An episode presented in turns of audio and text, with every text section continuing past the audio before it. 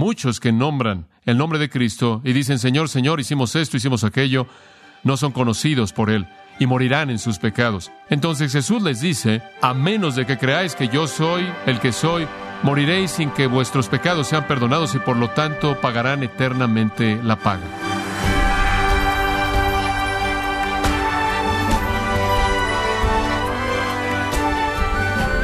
Le damos la bienvenida, gracias a vosotros, con el pastor John MacArthur.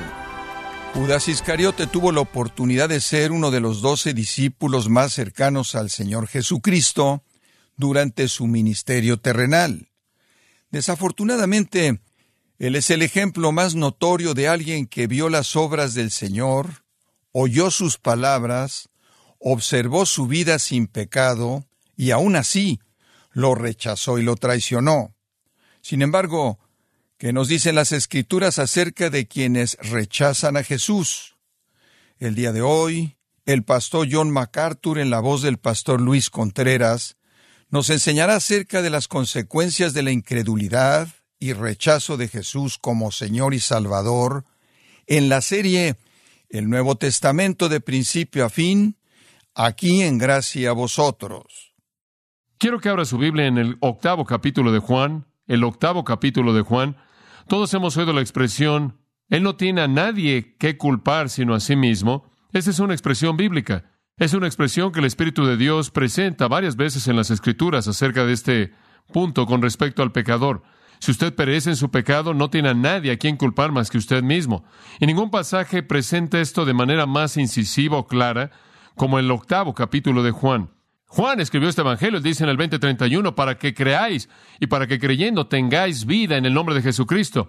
Él lo escribió para que crean que Jesús es el Cristo, el Mesías, el Hijo de Dios, el Salvador, y al creer pueda tener vida eterna. Pero para aquellos que no creen, Juan de manera clara una y otra vez dice que morirán en sus pecados y nunca irán a donde Jesús está. Debido a que muchas personas escogen este rechazo, es importante que veamos este texto y que entendamos lo que Juan está diciendo aquí. Y conforme nos examinamos a nosotros mismos el día de hoy, comencemos en el meollo y asegurémonos de que estamos en la fe y que no nos dirigimos hacia una muerte con culpabilidad total de pecado y una eternidad de castigo. En vuestro pecado moriréis, versículo 21. ¿Cómo es que eso sucede? Permítame darle cuatro maneras para garantizar que usted morirá en su pecado, y las voy a tomar de las palabras de Jesús aquí. Cuatro maneras para garantizar que usted morirá en su pecado. Cuatro maneras para garantizar que la muerte de Jesucristo en la cruz no significa nada para usted.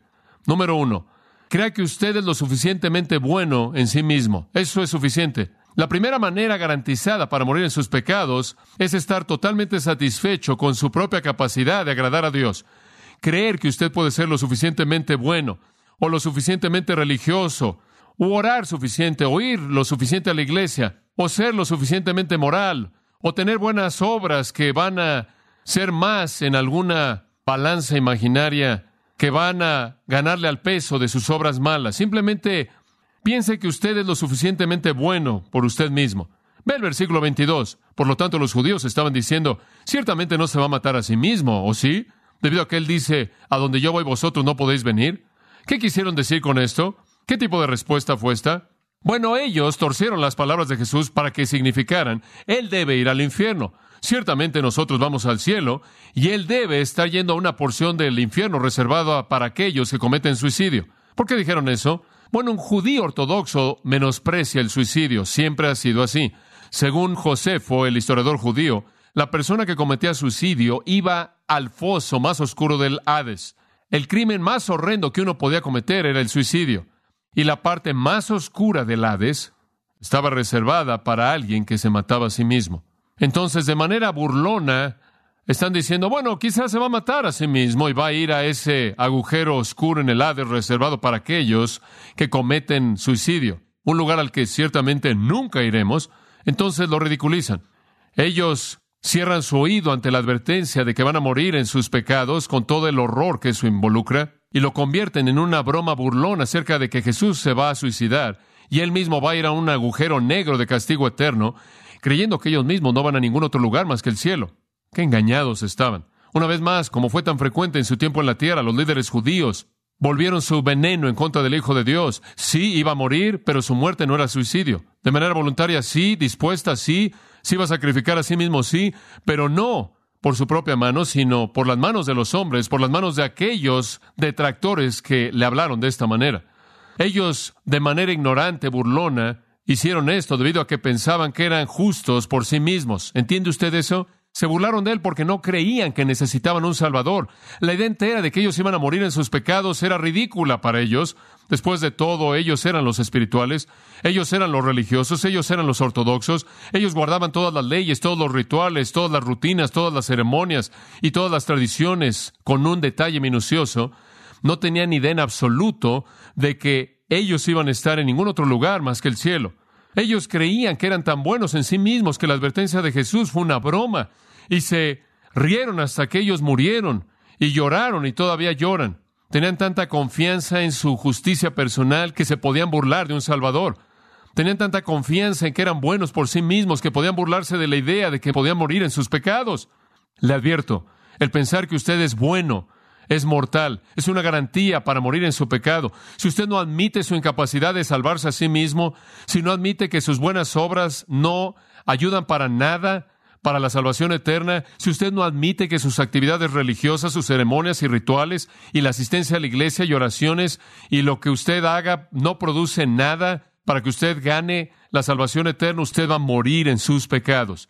Pero cuando usted admite que toda su moralidad y toda su actividad religiosa y todo el ritual de religión que usted puede hacer no contribuye a su salvación porque su pecado es tan profundo que ningún esfuerzo que usted pueda producir puede tocarlo, entonces se arrojará a sí mismo a los pies de un Salvador que proveyó el sacrificio para su pecado. Pero fuera de eso, usted va a morir en su pecado. Usted va a ser como el fariseo en Lucas 18, diciendo, me da gusto que no soy como los otros hombres, ciertamente no como ese pecador sucio que está ahí abajo, yo doy diezmos y ayuno y hago todo esto. Y Jesús dijo, ese hombre no se fue a casa justificado. Nos recuerda de Proverbios 12:15 que dice, el camino del necio es derecho a sus propios ojos, en su propia opinión. Y no hay un necio mayor que un necio que se cree bueno en sí mismo, que se corta a sí mismo de la salvación por gracia, porque él cree que él puede contribuir en algo a ello. Aquello que es de alta estima a los ojos de los hombres es una abominación delante de Dios. Lucas 16, 15 dice. Estos judíos estaban tratando de ganarse la salvación como muchas otras personas. En todo el mundo de las religiones de mérito humano, todas las religiones del mundo que intentan ganarse la salvación mediante el esfuerzo humano, caen en la misma categoría. Creen que por sus propias buenas obras satisfacen el requisito de Dios y de esta manera han alcanzado la salvación y se dirigen al cielo. El único lugar al que Jesús no va a ir es el infierno, en algún lugar oscuro del infierno que pertenece a aquellos que se matan a sí mismos. Entonces usted puede garantizar que usted va a morir en su pecado simplemente al confiar en su justicia, en su bondad personal. Simplemente asegúrese que usted no es un pecador. Simplemente asegúrese de que no necesita salvación. Simplemente invente un estilo de vida de religión que le acomode. No admita usted que necesite un Salvador. No se golpee el pecho y diga, Dios se propicio a mi pecador. Confíe en sus obras, confíe en su religión, confíe en sus rituales y le garantizo que usted va a morir en su pecado. Hay una segunda manera garantizada en la que usted puede morir en sus pecados, en el versículo 23. Él les estaba diciendo, ustedes son de abajo, yo soy de arriba. Y ellos no entendieron lo que dijo. Esto realmente va con el primer punto. Ellos lo tenían al revés. Ellos pensaban que eran de arriba y que él era de abajo. Ellos lo tenían al revés. Arriba está el cielo, abajo está el infierno. Ustedes son de abajo, yo soy de arriba. Ustedes están mal. Después se les dice esto. Ustedes son de este mundo, yo no soy de este mundo. Y aquí está la segunda manera de garantizar en la que usted va a morir en sus pecados. Y eso es, sea mundano. Esté ligado a la tierra, otra garantía. Esté preocupado con el mundo, viva para el mundo, viva para el sistema temporal, viva para las ideologías de este sistema del mundo. ¿Qué quiere decir él cuando dice, vosotros sois de este mundo? Mundo es una palabra muy importante en el Evangelio de Juan, se usa de manera repetida y es usada con diferentes significados. Algunas veces se refiere a personas, algunas veces se refiere a ideologías. Aquí tiene que ver con esas ideologías que envuelven las mentes de las personas, claro.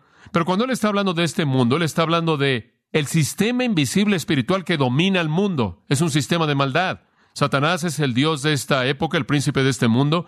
Él es el que ha organizado un sistema de creencia, un sistema de moralidad, un sistema de religión, un sistema de ideologías, un sistema de conducta, un sistema de materialismo y todo eso que se opone a Dios. Es como 2 Corintios 10. Es toda altivez que se levanta contra el conocimiento de Dios. Es todo el cosmos. Es todo el sistema de maldad invisible espiritual. Usamos la palabra mundo de esa manera. Hablamos del mundo de la política, el mundo de los negocios, el mundo de la medicina, el mundo de los deportes. Lo que queremos decir con eso es el ambiente o la esfera en las cuales esas cosas dominan. Y hay un mundo en el que vivimos como seres humanos. Es el sistema organizado de mentiras y engaños satánicos levantados en contra del conocimiento de Dios, el sistema de Satanás que se opone al de Cristo. Y en Lucas 16:8 Jesús llama a los incrédulos hijos del sistema. Ellos adoptan la ideología en algún punto. El sistema es hostil a Dios, es hostil a Cristo. Está dominado por el materialismo. Eso quiere decir que una preocupación con aquello que es pasajero es dominado por el humanismo, la adoración del hombre, la elevación de la mente del hombre, inclusive al punto en el que él puede redimirse a sí mismo, es dominado por el sexo, por la satisfacción física en el placer, mediante la ambición carnal, por el orgullo, la avaricia, por el placer personal, por el deseo personal. Sus opiniones están mal, sus objetivos son egoístas, sus placeres son pecaminosos, su influencia no es moral, su política es corrupta, sus honores son vacíos, sus sonrisas son falsas, su amor es débil, etcétera, etcétera. Ese es el sistema del mundo. Son muchas filosofías y psicologías y religiones e ideologías que constituyen la manera de pensar no regenerada, impía, no bíblica. Y es un mundo que será destruido. El mundo y todo lo que hay en él pasará, dijo Juan. Y esa es la razón por la que él dijo en 1 Juan 2.15, no améis al mundo ni las cosas que están en el mundo. Si alguno ama al mundo, el amor del Padre no está en él, no puede amar al Padre. En donde está el amor del mundo, el amor del Padre no existe. Jesús señala aquí este gran contraste. Él les dice en el versículo 23, vosotros sois de este mundo, yo no soy de este mundo. Tenemos dos ideologías que compiten, dos sistemas de pensamiento que compiten. Si alguno ama al mundo, el amor del Padre no está en él. Y la amistad con el mundo, Santiago 4:4 dice, es enemistad con Dios. Estos líderes judíos, aunque decían que eran religiosos y que eran espiritual, genuinamente estaban cautivados y atrapados en el sistema de maldad satánico mediante el cual Él gobierna el mundo. Almas egoístas que están ligadas al mundo viviendo un sistema controlado por el príncipe de este mundo y que estaban separados de Dios y de Cristo por un espacio infinito. Para que un hombre muera en su pecado, todo lo que necesita hacer es simplemente vivir para este mundo, simplemente creer las mentiras de Satanás que están en este sistema, simplemente ame el sistema y todo lo que hay en él, y le garantizo que morirá en sus pecados.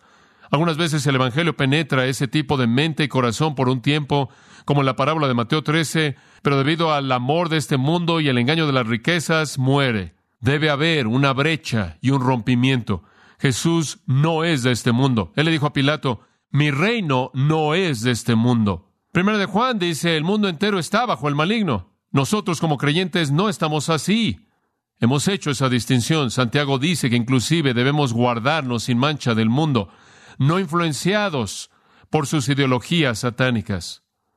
Hay una tercera manera, y este es el clímax del pasaje para que usted garantice que morirá en sus pecados. En primer lugar, ser justo por usted mismo y pensar que usted no necesita un Salvador, que se puede salvar a sí mismo, que puede hacer alguna contribución para salvarse a sí mismo, cualquier contribución.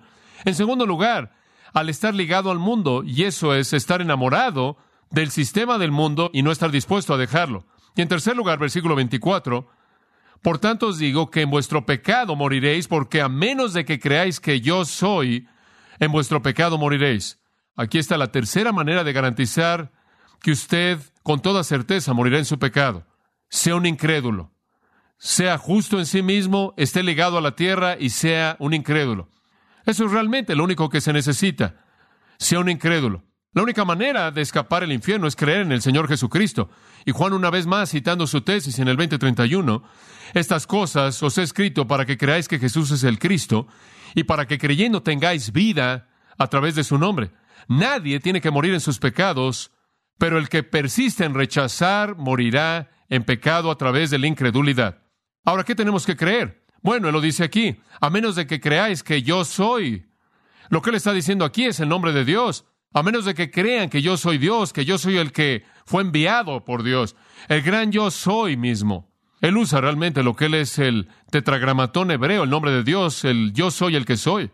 A menos de que crean que yo soy. ¿Qué significa yo soy? Significa todo lo que Él es. A menos de que crea de manera plena la verdad acerca de mí. Eso es lo que está diciendo. ¿Cómo es que uno se convierte en cristiano? Al creer la verdad acerca de Jesucristo. Esta es la pregunta del Hijo y este es lo primordial. Me parece sorprendente. La pregunta que hacen es, ¿qué es lo que alguien debe creer para que sea genuinamente salvo? Realmente no debe haber confusión en esto, es claro en las escrituras. Puedo resumirlo de manera muy simple con lo que Jesús dijo aquí. Deben creer que yo soy. ¿Qué significa eso? Usted debe creer que Cristo es quien es. Bueno, ¿qué es lo que eso incluye? Le voy a dar lo que yo llamo el núcleo de la verdad del Evangelio, las verdades absolutamente indispensables de la verdad del Evangelio. Aquí es donde comenzamos. Si usted va a creer la verdad acerca de Cristo, esto es lo que incluye. En primer lugar, tiene que creer en una Trinidad eterna, porque Cristo dijo que Él era uno con el Padre y que Él era eterno y que antes de que Abraham fuera creado, Él existió. Entonces debe creer que Él es parte de una Trinidad eterna. Cualquier cosa menos que una Trinidad hace de Cristo algo o alguien diferente de quien es Él. Entonces el corazón de la fe evangélica, el corazón de la verdad del Evangelio es trinitaria. Es Dios en tres personas, sin embargo uno. Decir algo diferente de eso es estar equivocado acerca de quién es. Y él dice, debes creer que yo soy quien soy. Entonces usted comienza al creer en la Trinidad. Aquellos que niegan la Trinidad no entienden quién es Jesucristo, no creen que Él es quien es. En segundo lugar, debe entonces creer que Él es encarnado en forma humana, que este miembro de la Trinidad entró en la historia humana, en el tiempo y el espacio, en un cuerpo humano. Usted debe creer entonces en la encarnación, de Dios en Jesucristo.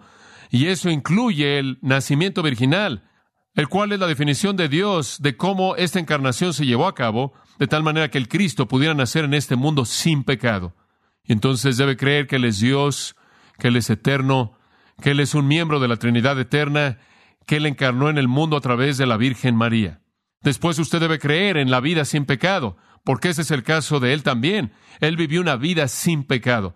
Él no podría nacer como las personas normales nacen, de lo contrario no podría ser el Dios hombre. Y él no podría tener un pecado en su vida, o una debilidad en su vida, o un fracaso en su vida, o de lo contrario no habría cumplido toda justicia. Dicha justicia es imputada a aquellos que creen en Él. Entonces debe creer en una Trinidad, debe creer en la Trinidad eterna, que Jesucristo, un miembro de la Trinidad, fue encarnado, nació de la Virgen María, vino al mundo y vivió una vida sin pecado, la cual al cumplir la justicia perfecta, se volvió la justicia que puede ser imputada a aquellos que creen, y después debe creer que Él murió en la cruz como un sacrificio suficiente, sustitutivo, una expiación por el pecado, y que Él murió ahí, pagó la paga de los pecados de todos aquellos que jamás creerían en Él, porque eso es, de hecho, quien es Él, el Cordero de Dios. Usted debe creer que su muerte satisfizo a Dios de manera completa y que se llevó a cabo una expiación total y esa es la razón por la que Dios lo resucitó de los muertos el tercer día, y Él lo tomó y lo sentó a su diestra, en donde se sienta como Señor, y le dio un nombre que es sobre todo nombre. ¿Cuál es el nombre Señor? Él se sienta a la diestra del Padre, intercediendo por los suyos y gobernando, y algún día regresará y establecerá su reino sobre la tierra, y traerá gloria eterna a su propio pueblo, redimido, amado. Ese es el corazón de la fe cristiana. Saque algo de eso y usted tiene a otro Jesús. Y Pablo dijo, si alguno predica un Jesús diferente, sea anatema, un evangelio diferente, un mensaje diferente. Pablo le dijo a los corintios, en segundo de Corintios, no quiero que sean movidos de la simplicidad y devoción que tienen hacia Cristo. Si alguien predica otro Cristo, ellos no predican la verdad. ¿Cómo tenemos dificultad entendiendo que este es el Cristo en quien debemos creer? Esta es la verdad. Y esto es lo que los cristianos creen. Si usted no cree eso, usted no es cristiano. Dice usted, bueno, ¿qué hay acerca de la gente que cree en Dios? No son cristianos, morirán en sus pecados. Bueno, ¿qué hay acerca de personas que creen todo eso acerca de Jesús, pero también creen que tienen que hacer algunas obras, que se bauticen o algunas ceremonias o guardar algunas leyes para añadir a su salvación? Tampoco van a llegar al cielo, van a morir en sus pecados y van a ir eternamente al infierno. ¿Por qué? Porque no reconocen que solo Cristo y Cristo de manera completa es el sacrificio por el pecado al cual nada se le puede añadir. Es por gracia a través de la fe únicamente. Cualquier intento de añadir algo a eso lo niega, la gracia ya no es gracia. Cualquier cosa que usted trate de hacer para ganarse, parte de su salvación, entiende de manera equivocada el sacrificio de Cristo. Y cualquier malentendido del significado de Cristo en su sacrificio es algo menos que el Evangelio, créalo. Cristianismo, el cristianismo como tal, está lleno de personas que tienen mucha información acerca de lo que acabo de decir acerca del Evangelio, pero no tienen esa confianza total en Jesucristo, siendo únicamente quien es y siendo el único y el sacrificio completo por el pecado y por lo tanto confiar en nada de sus propias obras o esfuerzos. Es triste decir que muchos, muchos que nombran el nombre de Cristo y dicen, Señor, Señor, hicimos esto, hicimos aquello, no son conocidos por Él y morirán en sus pecados. Y a donde Él ha ido, ellos nunca irán. Entonces Jesús les dice, a menos de que creáis, en el versículo 24, a menos de que creáis que yo soy el que soy, moriréis sin que vuestros pecados sean perdonados y por lo tanto pagarán eternamente la paga. Hay una última manera garantizada en la que usted puede morir en sus pecados, y ellos lo exhiben, obviamente. Crea que es lo suficientemente bueno por usted mismo, esté amarrado a este mundo, o sea incrédulo. En cuarto lugar, sea ignorante de manera deliberada o sea ignorante de manera obstinada. Versículo 25, esto es tan sorprendente. Entonces le estaban diciendo, ¿quién eres tú? Es absolutamente increíble que ellos hubieran dicho eso después de todo lo que habían visto, después de todo lo que él había hecho, después de lo que ellos habían oído. Jesús les dijo, lo que les he estado diciendo desde el principio. Habla de no querer entender. Tengo muchas cosas que hablar y juzgar acerca de vosotros, que el que me envió es verdadero, las cosas que yo he oído de él, esas hablo al mundo. Él dice, yo he estado hablando y hablando y lo que he estado hablando es la palabra misma de Dios. Y para mostrar lo mal que estaban, versículo 27, ellos no reconocieron que les había estado hablando acerca del Padre. Aunque él había dicho eso una y otra vez, yo y el Padre no somos, no hablo de mi propia iniciativa, lo que el Padre me muestra, yo hablo. Todo lo que él había estado diciendo hasta el capítulo 8, ellos lo habían oído todo. ¿Qué es esto? Es en primer lugar, burla. ¿Tú quién eres tú? ¿Quién crees que eres para hacer afirmaciones como las que estás haciendo? ¿Quién te da el derecho de suponer una función como profeta y promotor de la verdad? ¿Y quién crees que eres que estás hablando como hablas? Ellos deberían haber sabido quién era. Él lo había presentado de manera clara una y otra vez, de manera repetida. Ustedes recuerdan el siguiente capítulo, el capítulo 9. El hombre ciego, quien fue curado por Jesús, y los líderes vinieron a él y dijeron, ¿quién es este y de dónde es? Y el hombre ciego dijo, no lo puedo creer, en el versículo 30, que ustedes no saben de dónde es él. Y él abrió mis ojos. Digo, era ignorancia deliberada. ¿Por qué eran ignorantes de manera deliberada? Juan 3 lo presenta de manera clara. Los hombres aman las tinieblas más que qué? Que la luz. Era oscuro porque querían eso. Siempre ha sido oscuro cuando usted ama su pecado. Era una oscuridad deliberada. De regreso en el 8.19, él dice, ustedes no me conocen a mí, no conocen a mi Padre. Si me conocieran a mí, conocerán a mi Padre. Ustedes no conocen a ninguno de nosotros. Ustedes están en la oscuridad y así es como lo quieren porque ustedes aman su pecado. En el capítulo 7, versículo 17, Jesús dijo, si alguno quiere hacer la voluntad de Él, cuando usted llega al punto en el que usted está dispuesto a hacer la voluntad de Dios en lugar de su pecado, entonces conocerán mi enseñanza. La verdad viene a aquellos que la desean. Es como en el Antiguo Testamento que dice, si me buscáis con todo vuestro corazón, me encontraréis. Cuando usted esté dispuesto a hacer la voluntad de Dios, ustedes van a conocer mi enseñanza. Entonces conocerán que yo hablo por parte de Dios. Pero mientras que ustedes estén amando su pecado de manera obstinada y disfrutando su pecado, inclusive el pecado de orgullo y justicia personal, morirán en su pecado. Tenían una ignorancia que estaba satisfecha en sí misma, que se burlaba y que nacía de un amor por su propio orgullo. Ellos habían oído muchas, muchas veces quién era Él. Ellos tenían evidencia amplia de esto, pero el pecado produce incredulidad y la incredulidad produce ignorancia obstinada. Entonces se rehusaron a conocer porque amaban su pecado. ¿Quiere morir en su pecado? Crea que usted es bueno por sí mismo. Esté amarrado a este mundo. Sea incrédulo. Sea ignorante de manera obstinada y deliberada, y usted morirá en su pecado. Jesús dice en el versículo 29, deben saber que el que me envió está conmigo, no me ha dejado solo, siempre hago las cosas que le agradan. Ustedes deberían haber visto a Dios en mí, ustedes deberían haber sabido, ustedes deberían haber oído, pero no quisieron. Termina en una buena nota, versículo 30. Conforme él habló estas cosas, muchos llegaron a creer en Él. Esa sería mi oración, que conforme le he hablado estas cosas, conforme he reiterado estas palabras de Jesús, que muchos lleguen a creer en Él. ¿Quiere morir en sus pecados? Simplemente continúe como está viviendo. Simplemente crea que usted es lo suficientemente bueno como es. Simplemente continúe en su relación de amor con las ideologías humanas. Simplemente rehúsese a creer las grandes verdades acerca de Cristo. Ame su pecado tanto que usted escoge la oscuridad y es ignorante de manera deliberada. Pero, para hacer esto, usted va a tener que tropezarse con la cruz. Es correcto. Usted va a tener que pisar de manera cruel y reverente la sangre de Cristo porque usted conoce el Evangelio. Entonces usted va a tener que tropezarse con la cruz. Realmente es inconcebible. ¿Por qué va a morir usted cuando usted puede vivir? ¿Por qué usted no va a ser como muchos que creyeron y no quieren morir en su pecado? ¿Por qué no va a aceptar una expresión por su pecado? Esa es la pregunta de fondo. Y la respuesta es que usted cree que es lo suficientemente bueno por usted mismo, usted es lo suficientemente bueno como es, usted ama al mundo demasiado, usted se rehúsa a creer, o usted ama su pecado y usted se deleita en la oscuridad y la ignorancia que viene con ello. En cualquier caso, el precio es eterno.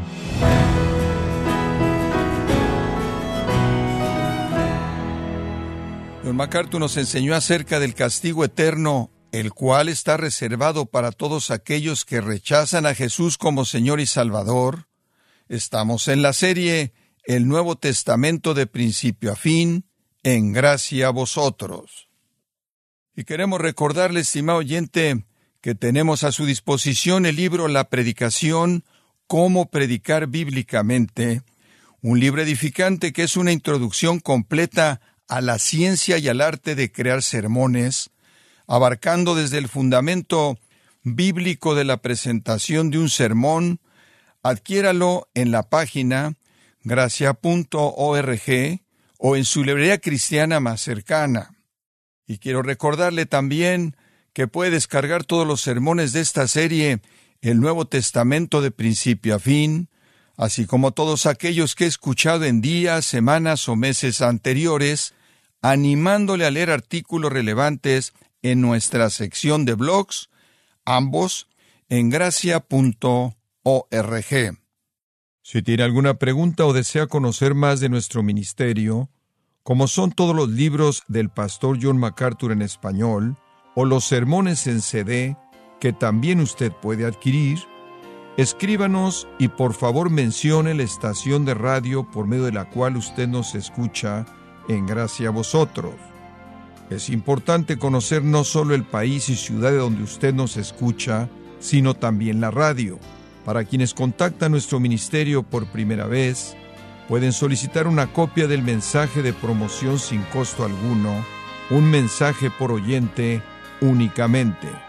Si usted vive en los Estados Unidos o Puerto Rico, escríbanos a Gracia Vosotros, P.O. Box 4000, Panorama City, California, 91412.